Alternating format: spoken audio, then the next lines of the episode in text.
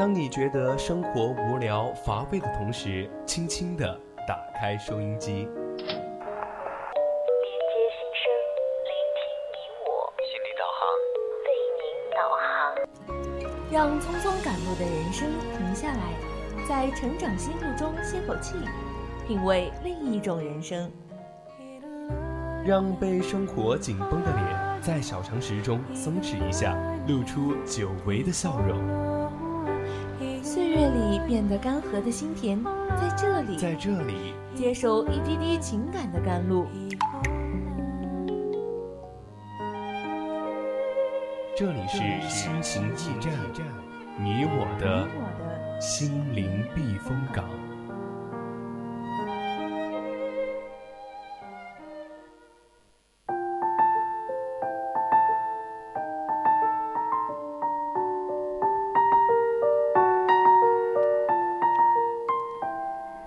回来，这里依然是我们的心情驿站，我是主播栗子。听众朋友们，大家晚上好，我是主播依晨。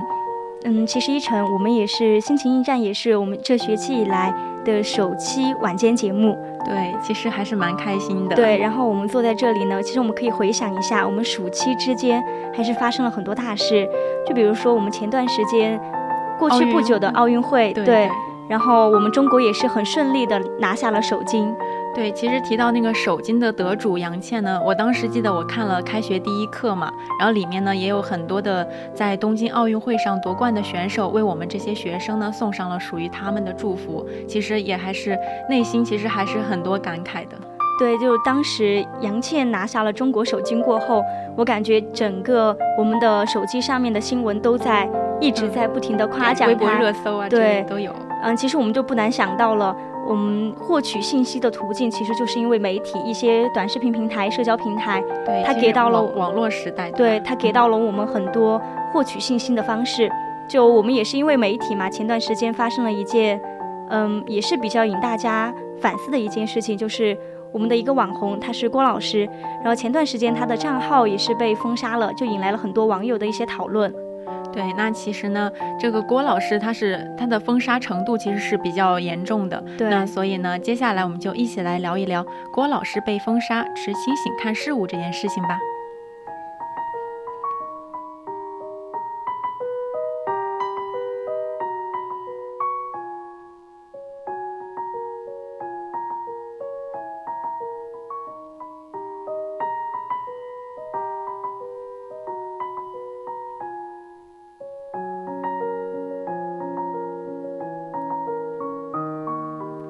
其实一晨今年其实是称得上很魔幻、很魔幻的一年了，就是一些经久不动的大山都被撬动了，那就是我们的娱乐明星嘛，还有一些劣迹艺人这样的一些词语就出现的频率也是非常高了。对，其实像今年哈，从一开始年初的一些就是说违反的国家的法律啊，然后被封杀，到现在的一些就是明星的一些个人行为，到就已经被封杀。其实国家呢是加大了对艺人的准入门槛的，就已经在强整这些漏网之鱼的感觉。对，就像我们今年刚刚开始年初的时候的一些代孕事件，然后再再到后面的一些明星被爆出有孩子了。然后再到后面的一些明星私生活的事件被曝光，就我们可以看到，这样一件一件事情被爆出来，可能就真的就是应了那句话：一波未平，一波又起。对，就且而且还都是一些就是明星上面的一些个人的一些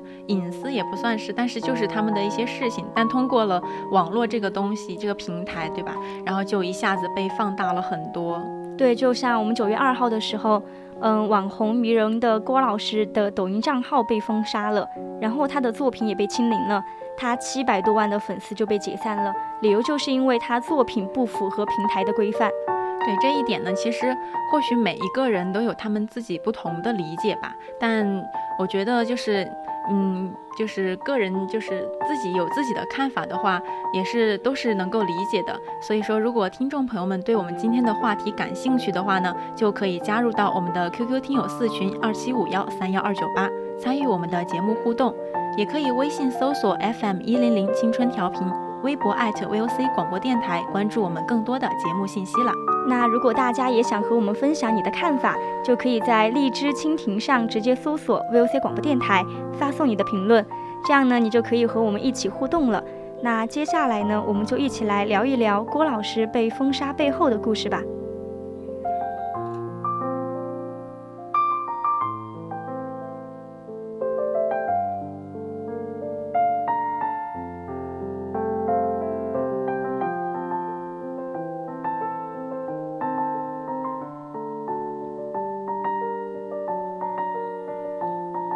二零二一年九月二号，郭老师的账号被封杀。当时的状态呢，是所有人都处在一个不知所措的状态之下。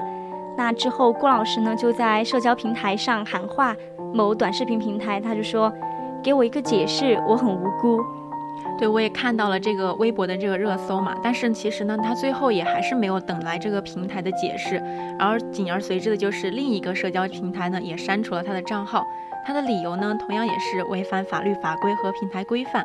而他的发家账号呢也是被封了，就是他的现在的这个封杀程度就是已经达到全平台封杀都被封杀了。对对，就其实我们可以感觉到，就相当于是在这样一个媒体的时代，他可能真的是很长一段时间都不会再出现了。那我们又话说回来，我们一直聊到的郭老师，他又是谁呢？其实啊，他的原名叫郭贝贝，他是一九九四年出生在河北沧州的一个农村，还是一个比较地道的农村姑娘。对，其实说到她是九四年出生的呢，其实给人的感觉应该是还是算比较年轻的那一辈。对，但是她的她在那个视频里给我们呈现的那个形象呢，其实就就感觉会是上了年纪的那种感觉，对吧？又因为他的那个视频展现出来的感觉就是很大大咧咧，嗯，又很外向，然后没事就会唱一些小歌，就你会感觉到，嗯，好像这样的这样的一个姑娘，她没有什么异常，就最开始给人的感觉还是比较大方。对对，但其实她之之所以在我那个平台上面走红呢，也是因为她有一次心血来潮，就故意给自己画了一个比较不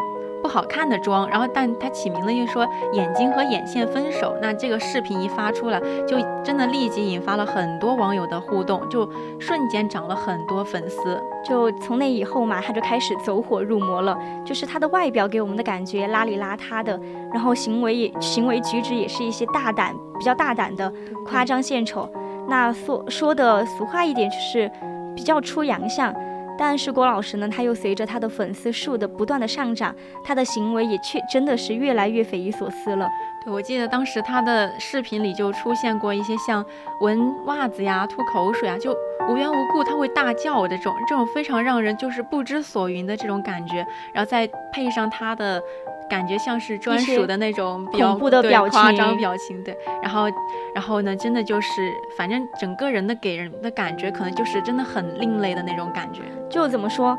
就在我看来，他给我的感觉就是，他可能想要的是一些关注度，然后他嗯、的出发点可能也只是想在作品上嘛，尽量的引人注目，只是他的目的性太强了，然后他的那个功利性又太强了，想要急于获取成果，达到达达达到目的眼，球这种，对。对。嗯，而且就是被粉丝攻击过后呢，他也是就是每天都是会哭嘛，会流泪这种，但是他自己生自己并没有骂人，也不不应该被网友就网暴这种的。而且他其实一些你大家都知道，这种网红现在其实他们能够在网络上这么活跃的话，其实是离不开粉丝的支持的。但是，一旦他们的热度下降了之后，他们真的就会再去为自己寻找一些话题热点来来让自己的那种流量再重新回来这种。对我印象最深的就是，嗯，她一次直播的时候嘛，她的老公突然扑过来掐住她的脖子，她就开始哭诉，她就说被老公家暴了，也引发了很多网友的围观和关心。就有一天，她的那个热搜都是郭老师直播和老公打起来了。对，其实说到家暴这个话题，其实是真的很吸引人的，因为不管是出于什么原因的话，他只要有这种词语出现的话，网友都会站在他这一边的。对因为他那个就是，因为他是属处处于一个受害人的那种对感弱嗯弱势地位。对，像我们现在就是你在网上都可以看到，像什么女性被女关于女性的一些话题，好像都比较能能引起我们的关注。对对。就之前不是还有一个话微博热搜，就是 girls help girls 嘛，就是我们感觉，嗯，大家女性就是一家人，我们女性处在一个弱势的地位，我们就应该感觉就是要崛起来的感觉。嗯，对。其实说到这些的话题的话，嗯，对于这种。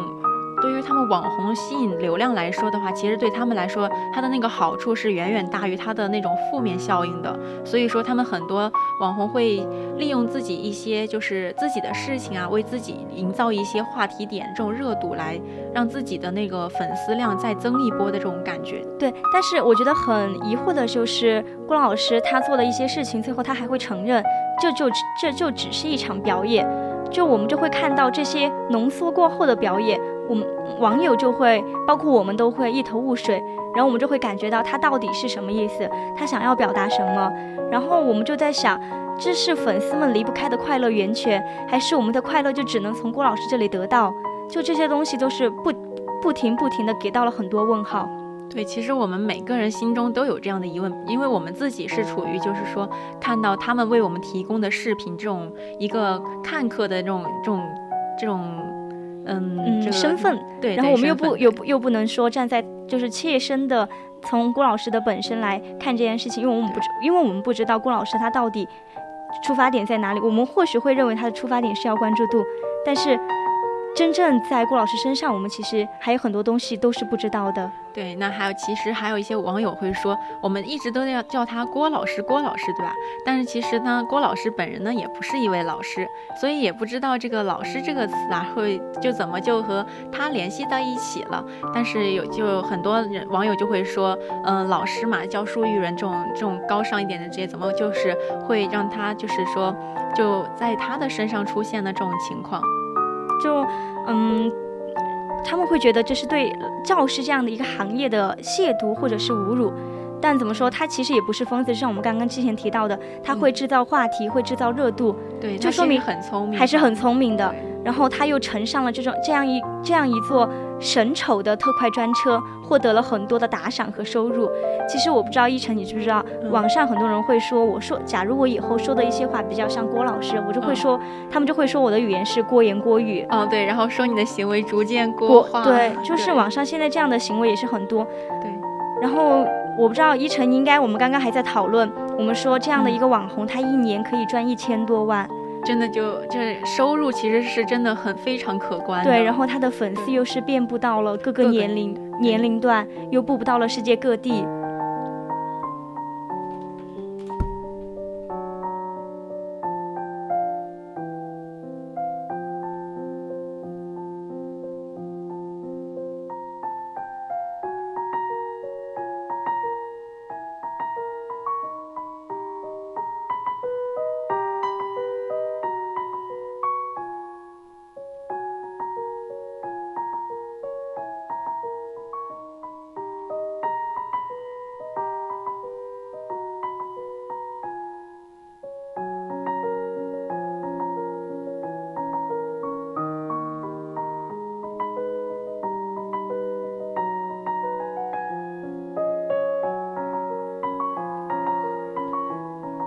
就像今年郭老师四月份的时候，他喊话了很多旅游景点嘛，就让他代言，然后出场费也是要的很高的。就像我们今年他也是去到了南京旅游，就遭到了很多狂热粉丝的拥堵，真的是那条街上水泄不通。对我当时看的时候，好多民警就是已经在尽自己最大的力量去疏通那些人群，但是真的就就完全就是还是抵挡不住粉丝的热情。对，就像有人骑在他的肩同伴的肩上，就是为了要看他一眼。然后，嗯，我们应该看那个新闻，好像说还有他很多粉丝给他做了应援的那个横幅。对对，就真的是感觉就像堪比明星那那种粉丝应援了。对，但是你是说不幸就是很不幸，我们都不知道明天和意外哪一个先来。就是在二月九月二号，它的内容就是被全网清零的这一天。我们的国家广电总局也发布了一则关于就是进一步加强我们文艺节目，还有这样一一些人员管理的一些通知嘛，就是有一条就提到了我们要坚决抵制，抵制这样的娱乐化，包括一些低俗的网红，还有一些无底线神丑，然后这样的一些娱乐化的一些倾向。对。对，但其实说到这个神丑这方这个的话，其实我们大家都知道，就是说在现在的视频上面，其实很多网红，嗯，怎么说，他们都会就是都会尽量朝着这些大众喜欢的方面同一去个模样了，对对，就感觉真的是千篇一律的这种感觉。然后突然一下就是郭老师的视频出现在他面前的话，就会让人有一种就是眼前一眼亮，啊，对，就会有会有一点点惊喜感。对对，然后就可能就是有这一份惊喜感在里面的话，就很多人就会关注他，然后就进而就变成他的粉丝，然后为他带来流量这样的这样一一层一层递进的关系。对，就就是我们回头来看嘛，就像刚刚一晨你这样提到的，我们会反思这些网红他为什么一下子就会突然火了起来，就是因为粉丝的点击，还有我们一些大量的支持，就占了很大很大的比例。对，因为现在说实话是一个非常多元化的时代嘛，我们的思想呢其实也是比较开放的，所以说像郭老师这类的主播呢，怎么说呢？你也不能说他不好，也不能就是说他他的引导的方向是对的，所以说这种事情就是我们不要去就是站站队这种的，要对自己还是要保持一点清清醒的态度，就像我看很多网友都说，既然都这样，然后他又说严重偏离了正常的轨道，那为什么还有那么多的粉丝朋友去支支持他？就是那种无限的支持。我也一直在思考这样的一一个问题。我觉得这样的一个网红，他的存在就是利弊参半的。关键是还是我们观众看待这样他的一个存在是不是清醒的，是不是盲目的？对，确实，因为我们国家其实在这方面，就是网红这方面的一些规定，其实说是到现在的话，它是在慢慢完善的。所以说，一如果是网红的一些，呃，如果是一些行为，如果真的是照，就是已经到了那种。就是可能会违反国家的法律之类的话，他肯定是会被管制的。但是如果是他没有违反的话，国家一直在完善，他所以还在那个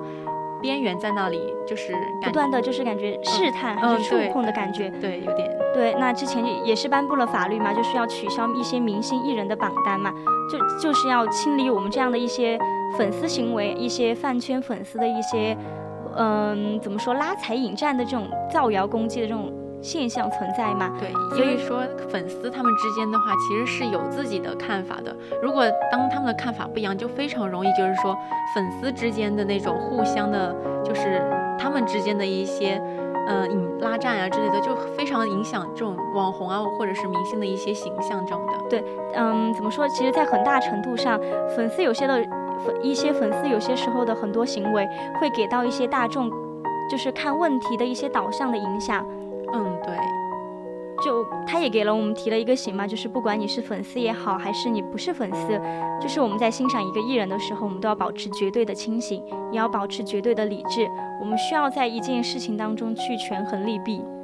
对，而且现在我看到就是网上有一些评论就会说到，郭老师可能自己是在短时间内是不会接受这个事实的。其实想想也是真的，毕竟一下子就是他的那个心理落差还是很大的嘛。毕竟之前还是处在一个被粉丝追捧的一个高度，然后突然一下子就被封杀了这样的。就你看嘛，他大胆的作品一出来，我很多网友都在开始支持，有喜欢，有欣赏。后来又来到了封杀这一步，然后又开始有一大批的骂声，就开始到了现在。就拿我自己来说，如果我是最初被捧得很高，现在掉下来，我也接受不了。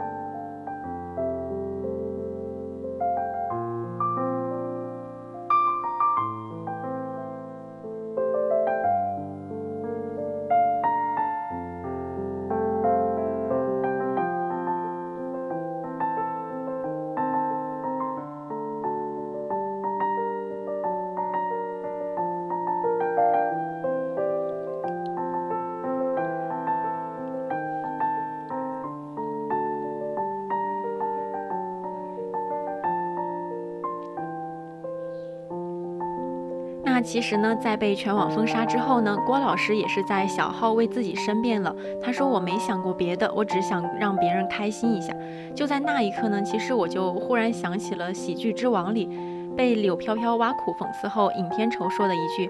其实我是一个演员。”嗯，就你这样一说，我感觉也是那种道说不清道不明的那种感觉。怎么说？我对郭老师是一直不喜欢，但是也是不讨厌的。包括我对任何一个明星都是这样的，可能就是因为太过于冷静，也是太清楚，就是我们现在社会所存在的一些人情冷暖。所以我觉得我们应该冷静做人，理性看事。对，其实说到理性这个词的话，因为现在说实话，就是网有些有一些网红带货这种直播带货非常火，这种形式是非常火的嘛。但是其实很多时候，一些消费者的话，他可能就是冲着这个网红去的，而不是冲着他们带的那些那些直播带货的那些东西，就是一些明星效应。嗯，对，其实所以说这个。嗯，每个人其实自己的话，不管是对于明星啊、网红，还是生活中的一些事情，还是要有我们自己的看法，有自己的判断。因为我们都是成年人话，我们自己心里是有一个一杆秤在那儿的，我们不能就是说随着大流啊，就是说任凭他们来，对，让网络牵着我们走。这个时候，我们应该是我们去牵着别人走，去牵着大众的方向去走。对对，不能就是说让他们一味的把我们的思想带偏啊之类的。那其实这么多年以来嘛，我们娱乐世界的光怪陆离也不断突破人们的底线，终于在这个夏天大爆发了。随着整顿的快速推动，新的方针也不断涌现，它是真的照亮了各个角落。对，其实还有一些就是行业里的顽疾的话，它真的完完美的去除的话，是真的需要一定的时间的。但现在的整顿的这种这种方法，已经是在行业里起到了警示的作用。我想那些能够在一短时间内的火，不一定它就能够一直火下去吧？对，就这真的是在警示我们，我们需要在这样一个媒体快速发展的时代，让我们持有清醒的去看待这个世界的万事万物。那我们也需要不要轻易对一件事情过早的下结论，为自己留一点后路。对，所以呢，主播也在这里祝我们所有人永远是一个拥有热血盈眶能力的普通人。对，那今天我们的节目呢，到这就要结束了。我是主播栗子，我们下周同一时间再见。我是主播依晨，拜拜。